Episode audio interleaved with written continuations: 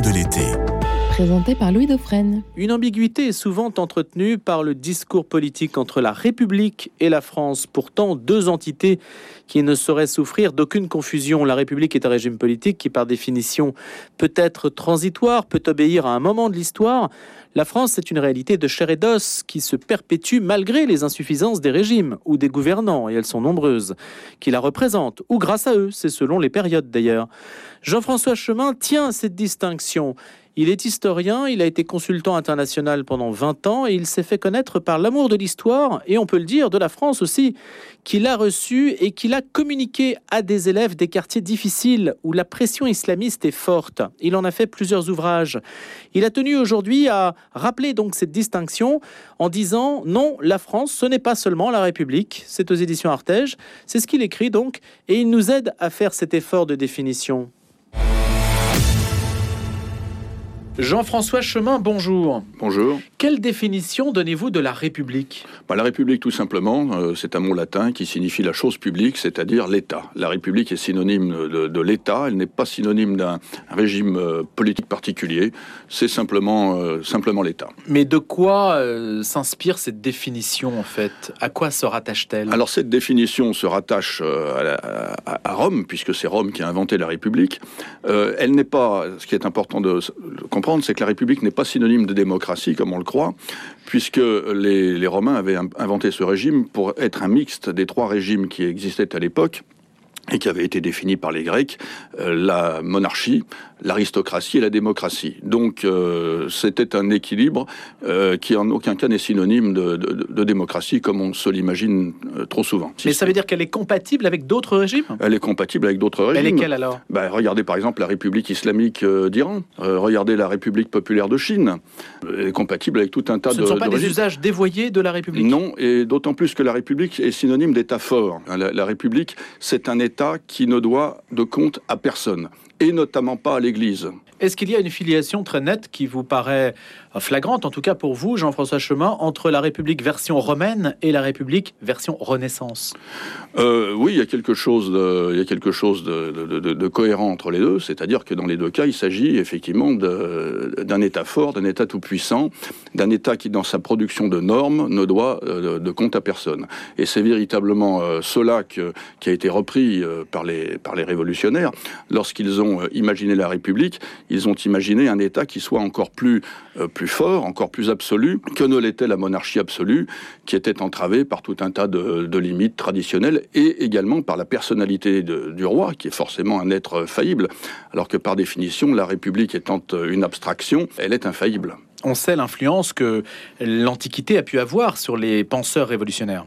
Absolument, les penseurs révolutionnaires euh, s'inspirent notamment beaucoup euh, de Rome, et on le voit euh, notamment dans la production des, de, peintres de la Révolution, comme celle de, David, qui a peint également des tableaux qui représentaient l'époque romaine, notamment le serment des Horaces, et puis le serment du jeu de paume, l'assassinat de Marat, etc. 200 ans après la mort de Napoléon, Jean-François Chemin, est-ce que Napoléon a enterré la République ou est-ce qu'il l'a accompli Il l'a accompli. Napoléon est un continuateur de la République, puisqu'il a effectivement, il a, il a poursuivi dans cette notion euh, d'État fort, d'État tout-puissant, qui ne doit de compte à personne, et notamment pas à l'Église. Ce n'est pas pour rien que lors de son sacre, il s'est mis lui-même la, couronne sur la tête, euh, alors que traditionnellement, les rois de France se faisaient couronner euh, par l'évêque de Reims. Donc il y a véritablement dans, dans ce qu'a fait Napoléon un accomplissement de la République. Et d'ailleurs, nous, nous, avons, nous vivons encore très largement aujourd'hui en République sur des fondements, sur des masses de granit qu'a posé Napoléon. Pourtant, Jean-François Chemin, est-ce qu'on peut dire que plus elle avance, plus la République s'affaiblit, s'attiédit? Par exemple, on avait une troisième République qui était quand même très autoritaire, puis une quatrième République qui l'était peut-être un peu moins et qui vasouillait entre une incertitude, une instabilité institutionnelle et puis des guerres coloniales.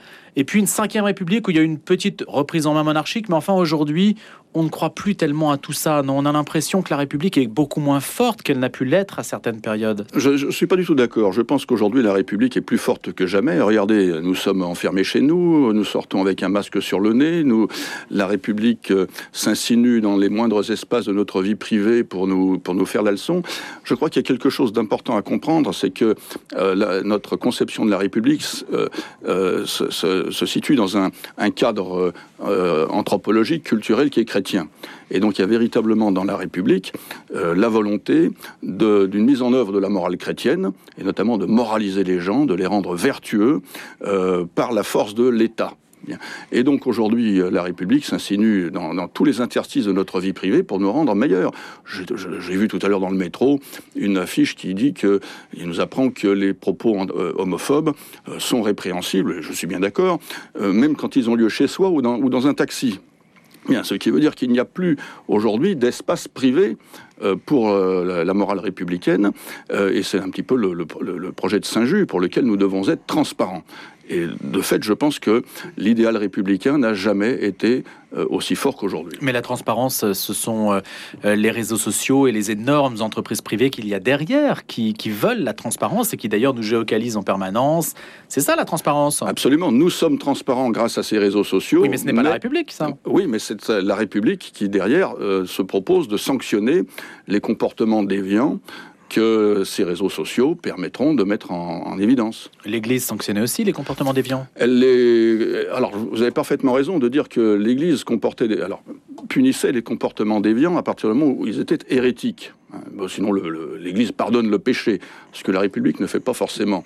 Euh, en revanche, euh, l'Église condamne l'hérétique. Et je pense qu'il y a quelque chose de religieux dans la République, en ce sens où la République euh, n'est pas euh, une, un système euh, qui débat avec les gens qui ne pensent pas comme elle, mais qui les condamne moralement. Il y a des gens avec qui on ne, avec qui, on ne débat pas, il y a des sujets qu'on ne doit pas aborder, parce que ce sont des délits, et donc c'est en cela qu'il y a quelque chose, je pense, de profondément religieux, de profondément chrétien, même si les républicains ne sont pas d'accord, dans le fonctionnement de la République. Pourtant, n'est-ce pas un abus, Jean-François Chemin, quand vous dites que c'est en soi la République qui interdit le débat? Parce que on, entend des gens dire qu'à des époques antérieures, nos aînés, euh, bah, sous la 4e ou 5e République même, il y a, euh, je sais pas, 50, 60 ans, 70 ans, on pouvait plus facilement débattre et que le fait que l'on débatte beaucoup moins c'est lié essentiellement aux médias audiovisuels, à, une certaine conception de, l'échange, qui n'est pas directement lié à notre régime politique, mais plus à une évolution des mœurs. Et ce n'est pas lié directement à, la République, en fait. Je, pense qu'il y a une, convergence entre les évolutions techniques et le, sens profond de la République. Euh, ce, que nous vivons aujourd'hui dans, le sens de, la restriction de la liberté de parole, de la liberté d'action, etc., euh, je pense que c'est dans l'ADN de la République euh, et que le, les, les, les, les, moyens techniques dont nous disposons aujourd'hui lui permettent de, de, de réaliser, euh, au-delà de ses espérances, ce qu'elle se proposait de faire de, depuis la Révolution, c'est-à-dire, encore une fois, euh, nous rendre transparents afin de nous obliger à, à être vertueux. Ça, c'est l'axe majeur de l'intention républicaine. Je pense. Dites-nous, Jean-François Chemin, quand vous, vous êtes enseignant, rappelons-le, vous dites non, la France, ce n'est pas seulement la République. Alors on entend souvent les valeurs de la République. Est-ce qu'on peut essayer d'aider ceux qui nous écoutent à comprendre ce que ça signifie? Du moins, c'est votre point de vue, mais vous allez l'exprimer, les valeurs de la République. Parce qu'il y, a un défaut d'incarnation quand même aujourd'hui qui est assez fort, et on entend toujours de manière très incantatoire ce refrain sur les valeurs de la République. Bah, je crois que c'est tout à fait ça. Vous avez euh, raison. Euh, il y a un défaut d'incarnation dans, dans, la République et, un défaut de filiation. Bon, les valeurs de la République, on peut dire, c'est liberté, égalité, fraternité. Bien, d'où viennent euh, ces, valeurs? Eh bien, elles ont été, elles ont été véhiculées, charriées par notre notre vieux fond chrétien. voilà, donc notamment la, notion de fraternité. Hein, où est-ce qu'on est frère Eh bien, on est frère, on est frère en Christ, on est frère dans l'Église, on est frère dans une paroisse, on est frère euh, dans, un monastère. Simplement, ce sont des, valeurs qui aujourd'hui sont coupées de leur euh, de leur origine et qui du coup, eh bien, euh, ont, du mal à s'incarner et entraînent, et ça je l'ai vécu en tant qu'enseignant en ZEP, entraînent forcément une frustration. On n'est jamais assez libre, on n'est jamais assez égaux on n'est jamais assez fraternel, et donc ces valeurs républicaines n'engendrent que des mécontents. Mais ça, c'est le propre, c'est le propre des valeurs idéalistes. Oui, donc la, République est, a, le défaut pour moi d'être un régime idéaliste, alors que notamment pour régler les problèmes de, d'assimilation, ceux que j'ai, que ceux que j'ai rencontrés en banlieue, il faudrait quelque chose de, de plus incarné, de plus réaliste. Qu'est-ce que vous proposez justement d'amener en banlieue? On a pu voir Emmanuel Macron il y a quelque temps à Montpellier discuter avec une femme voilée qui lui disait Je m'étonne, c'est mon fils qui s'étonne que le prénom Pierre enfin qui dit qu'il ne savait pas que le prénom Pierre existait. Donc, vous avez connu une situation comparable d'ailleurs. Oh, moi, je, oui, effectivement, je raconte dans mon livre Kiffe la France, euh, qui, qui, raconte mon expérience en banlieue. J'ai vécu une expérience similaire avec le prénom François. Les élèves me reprochaient, lorsque je faisais l'appel, d'écorcher des prénoms dont je n'avais jamais entendu parler. Et euh, lorsque j'ai parlé de l'assassinat de l'archiduc François Ferdinand en 1914, il a fallu que j'écrive François au tableau. Les élèves ne savaient pas comment, comment ça s'écrivait. Moi, ce que je propose, c'est tout simplement euh, transmettre l'amour de la France et de la France dans ce qu'elle peut avoir d'incarné. J'ai eu, dans mon expérience de, de, 10 ans en zone d'éducation prioritaire, des, expériences extrêmement fortes où j'ai réussi, à travers des, personnages, des, histoires, que ce soit, que ce soit Jeanne d'Arc, que ce soit Napoléon, etc., à euh, entraîner de la part de, de, mes élèves, qui étaient tous issus de la diversité, ou presque tous, eh bien, un véritable sentiment d'adhésion. Ça, ça a été fugitif, mais ça a été très fort. Qu'est-ce qu'il vous fait dire qu'ils aiment la France et pas forcément la République? Ben, Tout simplement parce que ce qu'ils ont aimé dans, ce que je leur ai euh, décrit, c'est quelque chose d'incarné, c'est des, personnages. Euh, c'est euh, Jeanne d'Arc devant les murs d'Orléans, c'est le dernier carré de la garde. C'est quelque chose d'incarné. Mais Jules Ferry, c'est aussi la France. Oui, Jules Ferry, c'est aussi la France, mais euh, à part des, discours, voilà, la République, ce sont des discours. Euh, bah, des actions quand même. Il a transformé l'école. Euh, il a largement fait en sorte que l'Église catholique soit concurrencée, même supplantée sur ce terrain de l'école. Oui, mais d'expérience, il est quand même plus difficile de faire, de transmettre des, vibrations à des, jeunes qui, a priori, ont, besoin de, de, sentiments, de charnel, à travers la création de l'école surtout qu'ils s'y sentent pas tellement mmh. heureux. Mais l'élan colonial, par exemple, c'est quand même la République. Ça, ça a suscité beaucoup de vocations, de d'exotisme même. Oui, alors je suis pas certain. Alors effectivement, vous parlez de, la colonisation. On, fait aujourd'hui fortement repentance sur notre passé colonial, qui est très largement euh, un, passé républicain, avec une, une volonté d'apporter notre civilisation soi-disant supérieure euh, à, des peuples soi-disant inférieurs qui n'attendaient que, ça.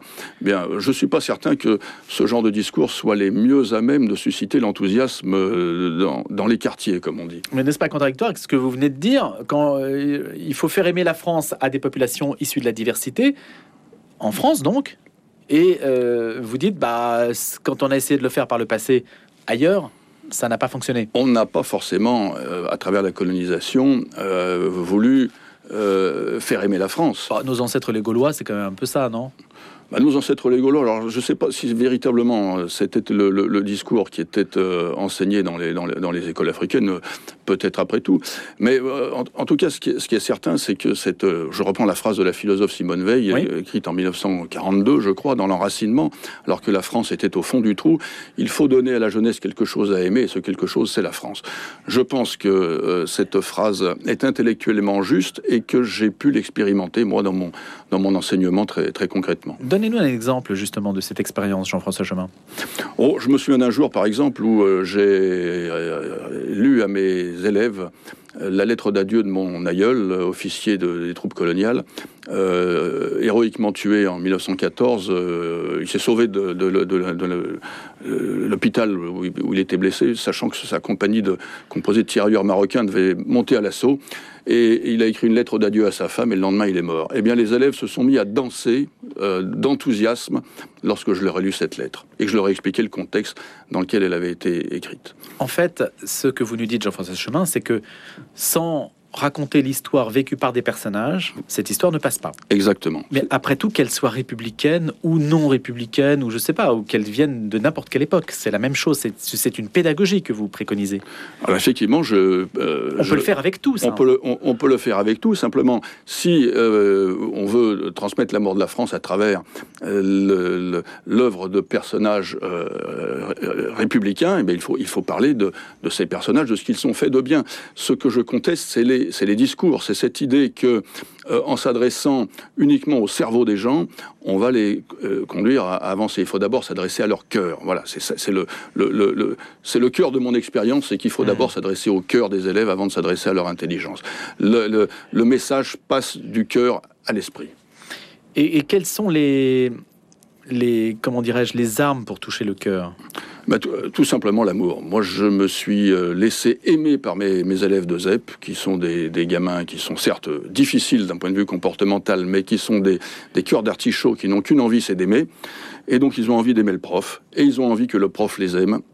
Et à partir du moment où euh, on a eu cet échange, eh bien, ils ont envie d'aimer ce qu'aime le prof. Et si l'enseignant aime la France, eh bien naturellement les élèves aimeront la France. C'est mon expérience, dix ans d'expérience, mais euh, je, je, l'affirme solennellement. Un enseignant décapité, Samuel Paty, ce livre est une réponse à ce qui s'est passé? Bah, Ce livre est une réponse euh, au discours du président de la République qui expliquait que le rôle d'un enseignant était de faire des républicains. Euh, moi, je pense plutôt que le rôle d'un enseignant est d'abord de faire des hommes et des femmes bien dans leur peau, et également des Français des républicains, pourquoi pas, mais euh, d'abord des, des, hommes et des femmes et, euh, des Français. Euh, et effectivement, je, trouve... Mais qu'est-ce que c'est des Français? C'est des gens qui se sentent bien en France hmm. et qui se reconnaissent, qui s'identifient, même s'ils ont des origines extérieures, au, au passé de ce pays. Mais vous avez des rappeurs dont on voit très bien qu'ils s'inspirent de la culture urbaine américaine qui se sentent bien en France. Oui, ils se sentent bien en France, euh, tout en, je ne sais pas s'ils aiment la France. Euh, on a encore eu récemment une, star de la télé-réalité euh, installée à Dubaï qui a expliqué toute la détestation qu'elle avait pour la. On peut être bien en France pour tout un tas de raisons, matérielles et autres, mais ne pas aimer la France et de ne pas aimer les Français. Or, tout l'enjeu de la part des, gens qui, vivent chez nous depuis peu, c'est qu'ils ils puissent vivre en paix avec les, gens qui sont là depuis, depuis, depuis plus longtemps. Et donc, il faut qu'ils comprennent comment ces gens euh, fonctionnent, euh, comment ces gens voient les choses, comment ces gens vivent. Euh, et donc, voilà, je pense qu'il faut qu'ils aiment, la, aiment la France et les Français, et que tout ça, c'est un, un enjeu extrêmement important.